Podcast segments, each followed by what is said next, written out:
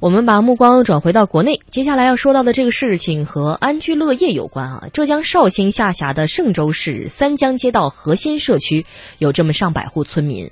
五年前呢，当地因多个项目的建设，要把这里面的五里埔村、隔水村和三板桥村，总共六百九十五户一。千二百一千八百二十人，这个村民以宅基地安置的形式，整村拆迁安置到现在的一个位置。村民呢自建安置房，三个村合并为叫做核心村。几年来啊，村民陆续建好了他们的安置房，搬进了新居。有的家庭呢花去了半生积蓄，今年初甚至才建好新居入住。但是就在今年八月份，这个核心社区的村民又接到通知说，核心村已经被列入了城中村改造区域，村民要在十一月底前腾空刚刚建好的新居，又要迎来拆迁。到底是怎么回事？我们要听到的是央广记者管欣的报道。走进嵊州市关河南路西侧的核心村，以为闯进一片商业别墅群，整齐划一的四层洋房，通透的玻璃窗。宽敞的楼前庭院，只是道路和绿化还未修整。随意和村民攀谈几句，便能听到大伙儿对核心村列入城中村改造区域的抱怨。我这个房子刚造起来，怎么要拆呢？五年时间怎么要拆呢？国家给我们造了，现在又要拆了，这个意思我搞不明白。核心村所处的地理位置优越，东面是嵊州国际会展中心，北侧穿过洋港路便是嵊州市人民医院和一所双语学校。这么好的城市配套，刚安置到这里不久的核心村村民，很多还没有来得及享受到。今年八月，不少核心村的村民接到通知，他们刚被安置不久的区域将要进行城中村改造。十个月，我我们住了还不到了，要要我们拆了我。我住进来只有四个多月吧，很奇怪呀，为什么我们去年刚拆掉，刚造好没几个月又要拆了？受中国领带城物流中心、新医院、关河南路延长段等项目的拆迁影响，几年来，周边村庄的村民陆续被政府统一安置到核心村现在的位置。按照政府要求，村民拆掉自家的老房子，在政府规划好的区域自建安置房。村民兴明说，建新房时，他和父亲在工地整整盯了一年半。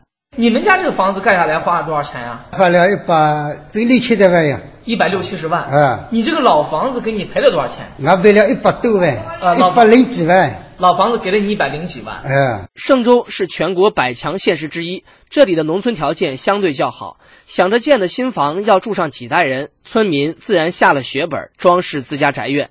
新居临近市政道路的村民将多余的房间对外出租，失去土地的他们每年也能有个一二十万的收入，雇主一家老小的吃穿不愁。目前家家户户装饰一新的核心村所处的地块，四周已经被围墙圈起，围墙上竖着城南新区城中村改造隔水区块拆迁范围图，已被列入拆迁范围的核心村被红线标注。按照嵊州市的城中村改造政策，房屋被征收的村民可以选择经济补偿或者房票。安置粗略估算，大多核心村村民的新居拆迁后可以拿到几百万的经济补偿。即使这样，记者采访到的村民均表示不愿意再被折腾。刚好是上家是政府帮我们安置好的，这像这种新房子拆掉，你还是国家的钱要来赔给我们的这这么新的东西，是土一点作孽了。个人的财产也浪费了，国家的财产也浪费了。最后这段村民的话，大家可能有点听不清楚啊，有点方言。他说的是个人的财产也浪费了，国家的财产也浪费了。刚刚规划建好的新居，嵊州市出于什么样的考虑，要对核心村进行一个城中村改造呢？村民们的房屋被征收之后，这个地块将来到底要做什么用处？记者还有接下来的报道。浙江绍兴所辖的嵊州市和新昌县临近，当地决定打造嵊新区域协同发展，而核心村所处的位置恰好在嵊新区域协同发展的核心区域。副指挥长李刚介绍，这里将来要打造成高端的商住小区。规划里面上次公共配套跟住宅吧，有个小公园，在后面靠里面嘛有一个商住。就将来这个地方肯定是要出让的，对吧？也是要卖房子。要卖房子。隔水出去还有两公里不到就是车站。嵊州市委宣传部给记者提供了一份材料，其中提到，嵊州市此轮城中村改造是出于赶追城镇化率的需要，落实浙江省委省政府三改一拆的需要，更是盛新区域协同发展的战略需要。嵊州市城中村改造副指挥长李刚也表示，根据我们的呢是有总体规划，整个城市往南移，所以说嘛，我们这一轮的呢“十三五”规划里面呢，我们是七点八平方公里范围以内的，这一届政府五年内完成那个城中村改造。盛新区域协同发展是一件早谋划布局的大事，有关部门制定规划时为何没有未雨绸缪，以至于刚刚被安置好不久的核心村村民再次面临拆迁？有村民称，个别村民算上这次是第三次拆迁。李刚介绍说，先后有六轮的被拆迁村民被集中安置到核心村，最早的要追溯到二零零八年吧，它里面有涉及到六次拆迁，有一次是关河路拆迁。第二个是新医院拆迁，第三个是那个南田大桥连接线，这还有一个是物流中心。这一次记者调查发现，虽然浙江省政府批准绍兴市政府上报的盛新区域协同发展改革试点方案是在今年四月，但早在二零一零年，绍兴市政府在着手启动市区行政区划调整的同时，就提出了嵊州新昌一体化发展的组团模式。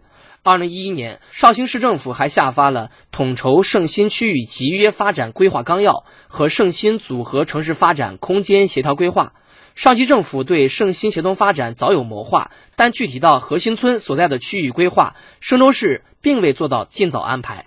相关资料显示，盛新区域融合集约发展工作于二零零七年启动，但去年还有村民和嵊州市房屋拆迁公司签订协议。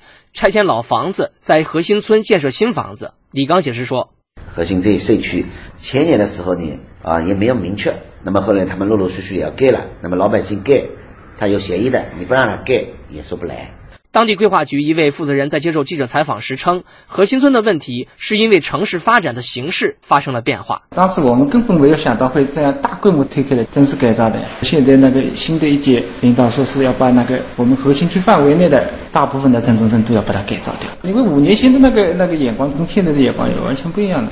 这位负责人甚至反思，当年对核心村的宅基地安置方式是错误的。当时的话就是说实在，我们眼光。也是短期来点了，是现在回过头来，当时就货币安置下定决心，就这样赔偿他们，就像现在这样安置掉、补偿掉，就不要宅基地再安置了，那么这个问题就好解决很多了。我国城乡规划法规定，城市总体规划、镇总体规划的规划期限一般为二十年。城市总体规划还应当对城市更长远的发展做出预测性安排。浙江大学区域与城市规划系退休教授周福多直指嵊州市对核心村进行城中村改造的荒谬。他认为，按照2015年召开的中央城市工作会议精神，有关人员应该对该区域的规划失误承担相应责任。刚刚建的房子，你不能朝三暮四，说改就改，造成了资源浪费，给老百姓带来的许多困难。我认为完全可以避免的。另外呢，从社会稳定来讲，我们老百姓啊，需要的是安居乐业。中国政法大学副校长、行政法学教授马怀德指出，当村民诉求和政府的行政决定存在冲突的时候，更应依法妥善解决。新建的房子又要拆，会让这个老百姓呢感觉到政府的这个规划呀反复无常，缺乏稳定性、呃可预见性。核心村再被拆迁的事情引起部分村民反对，反对的村民或是诉诸法律手段，或是申请行政复议，希望个人财产和国家资源不被浪费。但是按照当地政府的要求，村民们必须在十一月底之前腾空房屋。腾退工作进行到了什么程度？这次拆迁的理由是否站得住脚？中国之声将继续关注。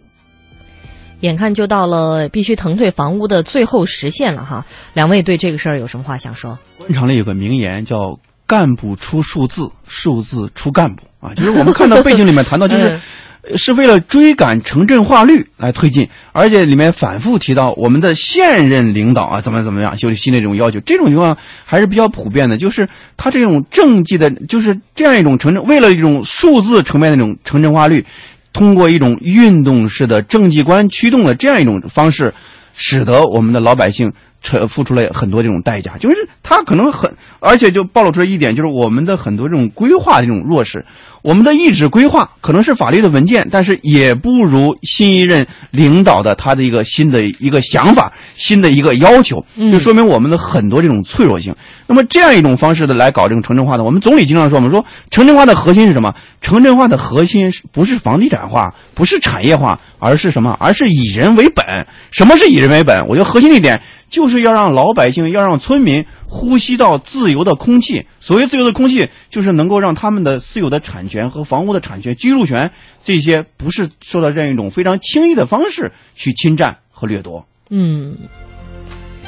学校老师，呃，我我我其实听到那个报道里面，这个记者在采访这个当地规划局的负责人的时候，他反复的提到了这个这任领导、上任领导，但是我想到了更早的一位，稍早前，呃，习近平总书记在浙江当省委书记的时候呢，他其实那个时候就已经很非常敏锐的提到这个城市规划必须符合一个啊一个地区发展的一个实际啊，做一个科学的、长期的、有效的规划。而且一四年，我记得总书记在北京视察那个规划馆的时候，说过两句特别中肯、老百姓特别爱说、特别爱听的话，就是“规划失误是最大的浪费啊，规划折腾是最大的忌讳”。你看刚才报道里面，连那个老百姓都听明白了，说十个月我的房子刚盖好十个月，你就让我拆走了。虽然我们还是能拿到几百万的拆迁款，可这钱不是也浪费了国家的钱，浪费了浙江的钱，浪费了嵊州的钱吗？我不知道这种这种老是。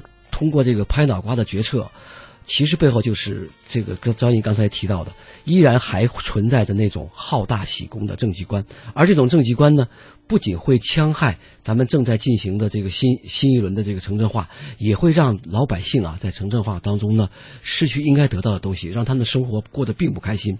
因为就算把钱赔了，至少在一个地方他们刚刚生活了几个月又要拆房子，而更多的这个居民。我看到最可怕的数字，已经连续因为这个城中村的改造搬了六次了。嗯，这种折腾，岂不是又是更大的一个机会，让老百姓哪里有获得幸福的那种获得感呢？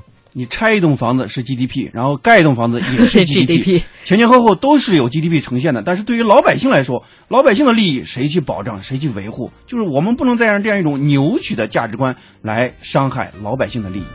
是啊。谁家希望拆拆搬搬搬搬拆拆反反复复来回折腾呢？这个事儿，相信当地会给出更多的说法。